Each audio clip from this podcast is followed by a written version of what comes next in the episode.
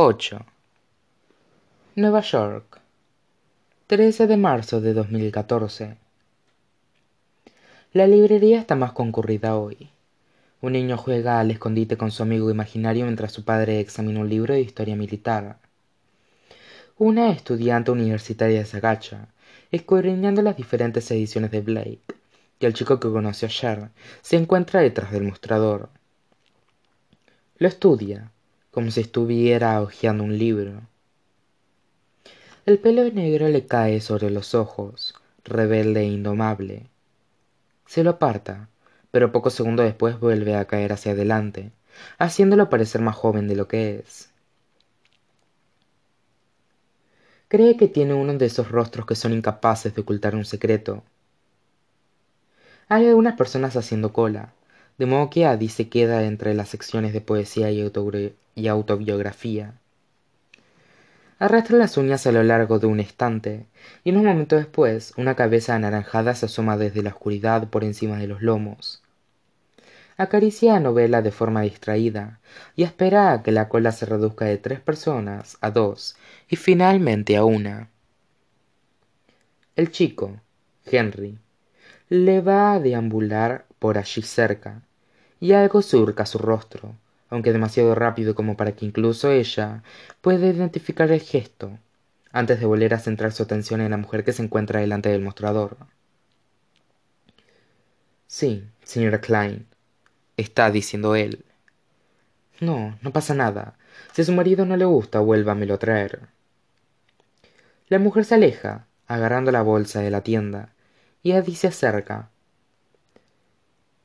Buenas, saluda alegremente. Hola, dice Henry, con un destello de cautela en su voz. ¿Puedo ayudarte? Espero que sí, responde ella, con un encanto depurado con los años. Deposita la Odisea en el mostrador. Mi amiga me compró este libro, pero resulta que ya lo tengo. Esperaba poder cambiarlo por otro. Él la examina, una ceja oscura se levanta detrás de sus gafas. ¿Hablas en serio? Lo sé, dice soltando una carcajada. Cuesta creer que tenga otro ejemplar en griego, pero... Erla mira pasmado. Sí que hablas en serio. Adi vacila, confundida por el tono de su voz. Solo pensé que valía la pena preguntar. Esto no es una biblioteca la regaña. No puedes intercambiar un libro por otro. Adi se endereza. Es obvio que no. Contesta ella, un poco indignada.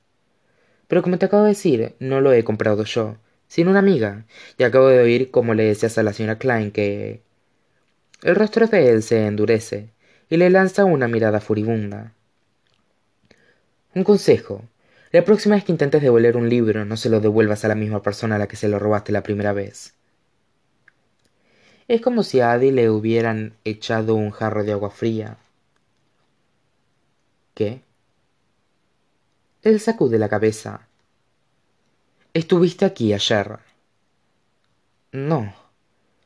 Me acuerdo de ti. Cuatro palabras, lo bastante pesadas como para inclinar el mundo. Me acuerdo de ti.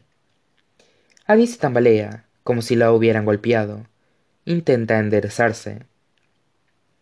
De eso nada. Él entorna sus ojos verdes. Claro que sí. Viniste que ayer llevabas un jersey verde y vaqueros negros. Robaste ese ejemplar de segunda mano de la Odisea, aunque te lo devolví. Porque ¿quién se roba un ejemplar de segunda mano de la Odisea en griego? Y encima tienes el descaro de volver a presentarte aquí e intentar de intercambiarlo por otro libro si ni siquiera compraste el primero? Adi cierra los ojos. Se le ha nublado la vista. No lo entiende. No puede. Mira, dice él, será mejor que te vayas. Ella abre los ojos y lo ve señalando la puerta. Sus pies no se mueven. Se niegan a alejarla de esas cuatro palabras. Me acuerdo de ti. Trescientos años. Trescientos años y nadie le ha dicho esas palabras. Nadie se ha acordado de ella. Jamás. Adi quiere agarrarlo por la manga. Quiere tirar de él. Quiere saber por qué, cómo, ¿Qué tiene de especial este chico que trabaja en la librería? Pero el hombre con el libro de historia militar está esperando para pagar, mientras su hijo se aferra a su pierna. El chico de las gafas la mira, y esto no debería estar pasando. Se agarra al mostrador. Tiene la sensación de que va a desmayarse. La mirada del chico se suaviza. Solo una pizca. Por favor, dice él en voz baja. Vete. Adi lo intenta, pero no puede. Llega hasta la puerta abierta y sube los cuatro escalones cortos que separan la tienda de la calle, antes de que algo en su interior se quiebre.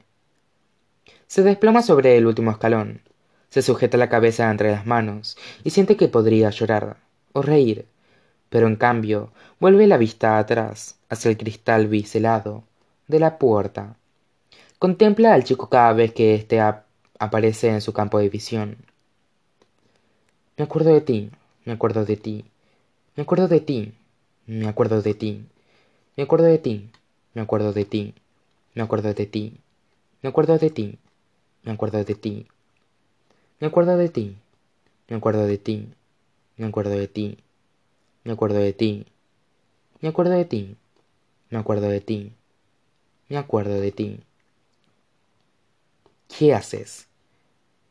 Adi parpadea y lo ve plantado en la entrada, con los brazos cruzados. El sol ha descendido un poco y la luz se atenúa. Te estaba esperando, dice ella, encogiéndose tan pronto como las palabras abandonan sus labios. Quería disculparme, continúa, por todo el asunto del libro. No pasa nada, responde él secamente. Sí que pasa, insiste ella, poniéndose de pie. Deja que te invite un café. No tienes por qué. Insisto, para disculparme. Estoy trabajando. Por favor. Y debe de ser la manera en que lo dice, la simple combinación de esperanza y apremio, el hecho evidente de que se trata de algo más que un libro, una disculpa, lo que hace que el chico la mire a los ojos y ella se dé cuenta de que no lo había hecho hasta ahora. En realidad no. Hay algo extraño y penetrante que flota en su mirada, pero independientemente de lo que vea al contemplarla, cambia de opinión. Un café, dice él. Y todavía tienes prohibida la entrada a la tienda. Adi nota cómo el aire vuelve a llenar sus pulmones. Trato hecho,